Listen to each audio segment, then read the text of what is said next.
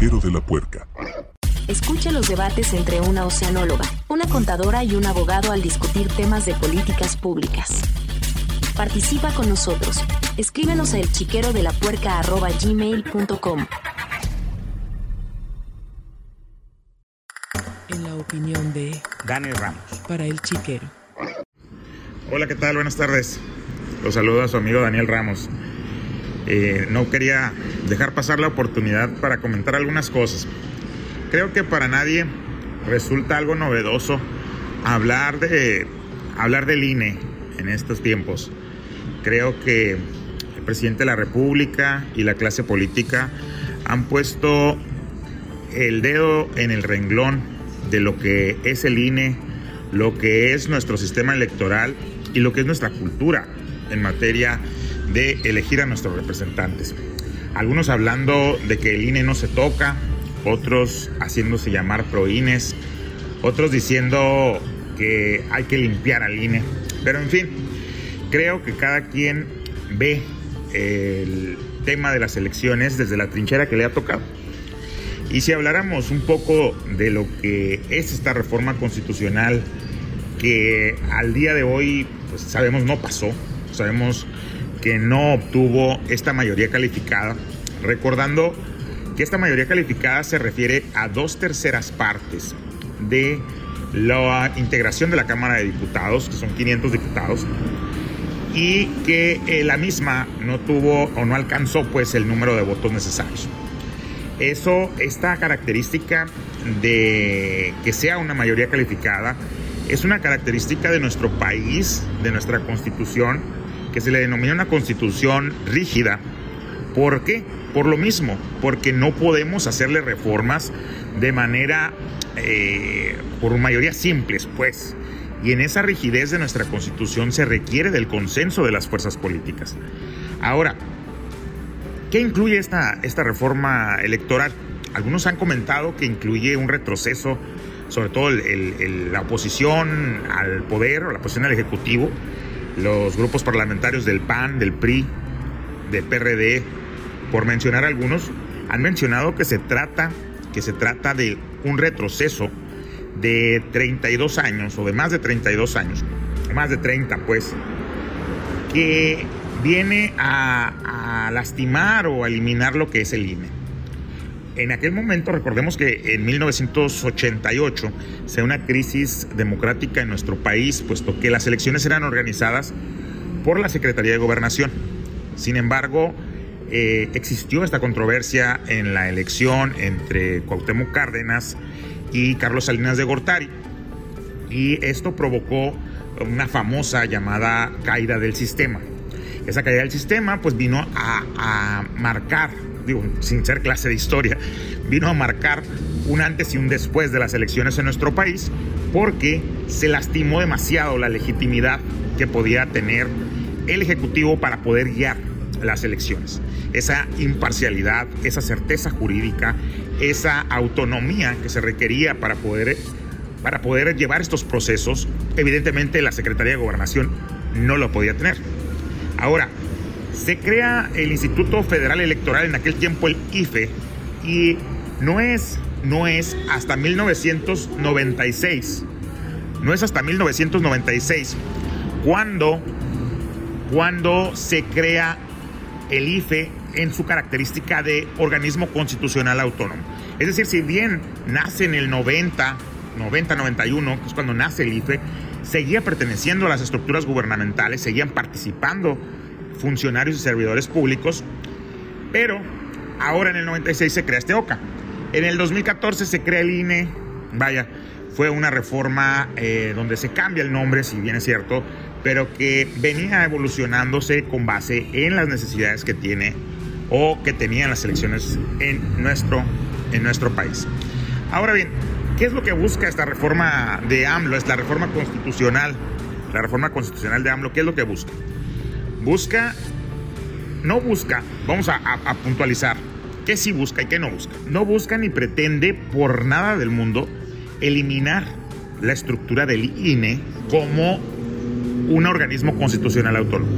Es decir, se ha hablado la oposición de que quieren tener el control sobre el instituto, pero en ninguna parte la reforma a la Constitución establece que se desaparece el INE y que ahora las elecciones van a ser guiadas por el Ejecutivo. ¿Qué otra cosa no es esta reforma? No, no hablamos de un cambio trascendental en la materia de la reforma constitucional y únicamente estamos tocando esta parte de agregar las consultas, es decir, crear el INEC, crear el INEC, que es el Instituto Nacional Electoral y de Consultas. Ahora bien, lo que, lo que no es tampoco y que se ha hablado es que no van a desaparecer los partidos chicos, ni pretende tampoco desaparecer los plurinominales. Digo, y aquí ya vamos viendo algunas mentiras, que eso es lo que son, o algunas falacias, dirían por algún lado, de tanto del grupo del poder, el grupo Morena, como de los grupos de oposición. Y es que muchas, muchas uh, personas del grupo del poder habla, han hablado que pretenden desaparecer los plurinominales, una demanda ciudadana. Y que no vamos a entrar al detalle si es bueno o malo la existencia de los plurinominales, pero que independientemente de eso, sí es una demanda ciudadana su desaparición. Ahora, lo que esta reforma está pretendiendo es que los diputados, en lugar de ser 500, sean 300. Y que estos 300 diputados sean electos con base en listas por estados. Eso significaría que lo que estamos desapareciendo no son a los diputados plurinominales. Estamos desapareciendo a los diputados de mayoría relativa y por ende, ahora todos van a ser plurinominales. Es decir, ya no vas a votar, ya no vas a votar por una persona, ya no vas a votar por Daniel Ramos para diputado, sino que estarías votando por el partido de Daniel Ramos. Y si Daniel Ramos está en el lugar número 10 y su partido solo alcanzó 8 diputados, así hayas querido votar por ese partido, por Daniel Ramos, va, no va a entrar Daniel Ramos, en pocas palabras. Va a entrar 8 de ese partido, pero no Daniel Ramos. Esa parte sí está generando confusión. No vamos a, a discutir, creo que es tema de otra sesión, el poder determinar si esto es o abona pues a la democracia o, definitivamente se requiere ser todos de mayoría. Eso lo, lo podemos ver después en, la integración de la representatividad y de los parlamentos. Ahora, otro de los puntos es que así como a los diputados que se reducen a 300, a los senadores de 128 se reducen a 96. Entonces, el, el punto, punto medular también, es la uh, propuesta de votación por eh, los consejeros del Instituto Electoral, que se reducen a siete, y por eh, los magistrados del Tribunal Electoral. E, eso va, sería algo este, único, algo novedoso. Nunca, nunca en México hemos votado por un integrante del Poder Judicial y esta sería la primera vez si la reforma hubiese pasado. Pero, y de igual forma, los, los consejeros del Instituto Electoral nunca hemos votado por ellos. Pero ahí nos podemos estar dando cuenta que la reforma, pues, no está buscando un ahorro, simplemente está buscando transformar, eh, transformar el actual sistema electoral. Y esto, evidentemente, no, no es el o no, no es correcta pues la apreciación desde la óptica de que queremos disminuir los gastos.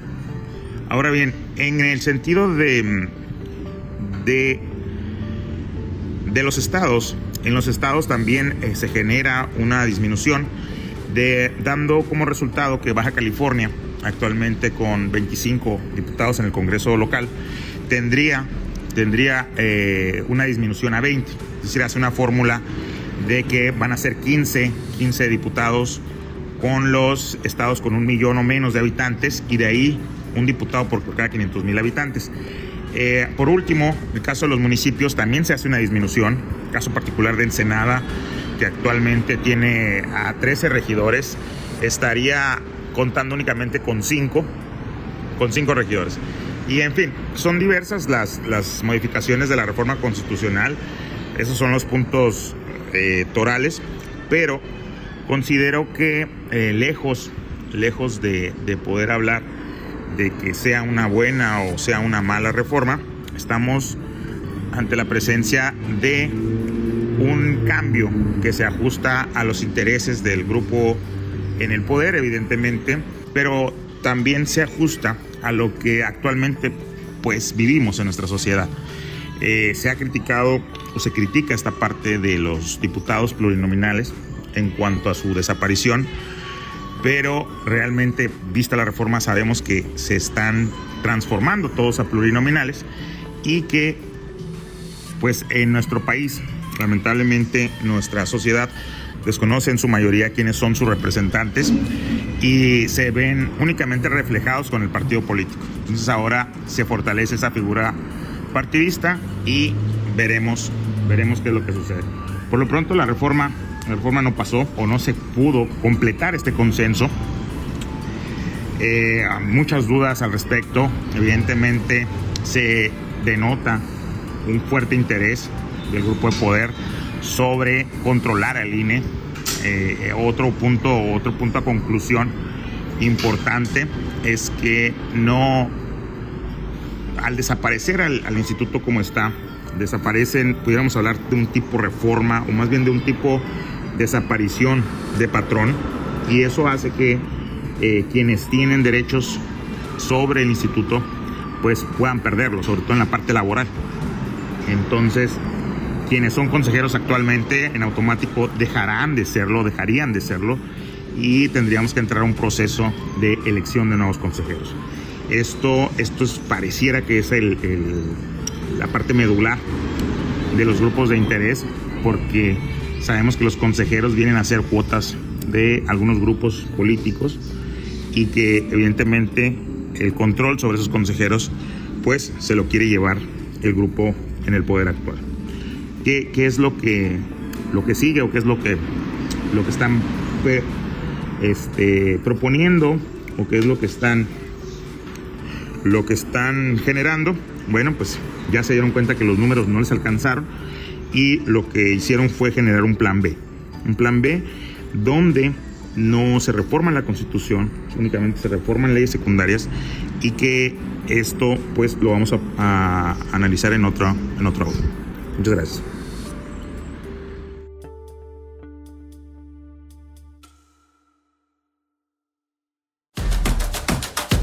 Gracias por escucharnos. En el chiquero de la puerca están Marcela Núñez, María de la Luz Cisneros y Daniel Ramos, quienes reciben tus comentarios en el chiquero de la gmail.com. Esta fue una producción de Alfonso Ceseña para el chiquero.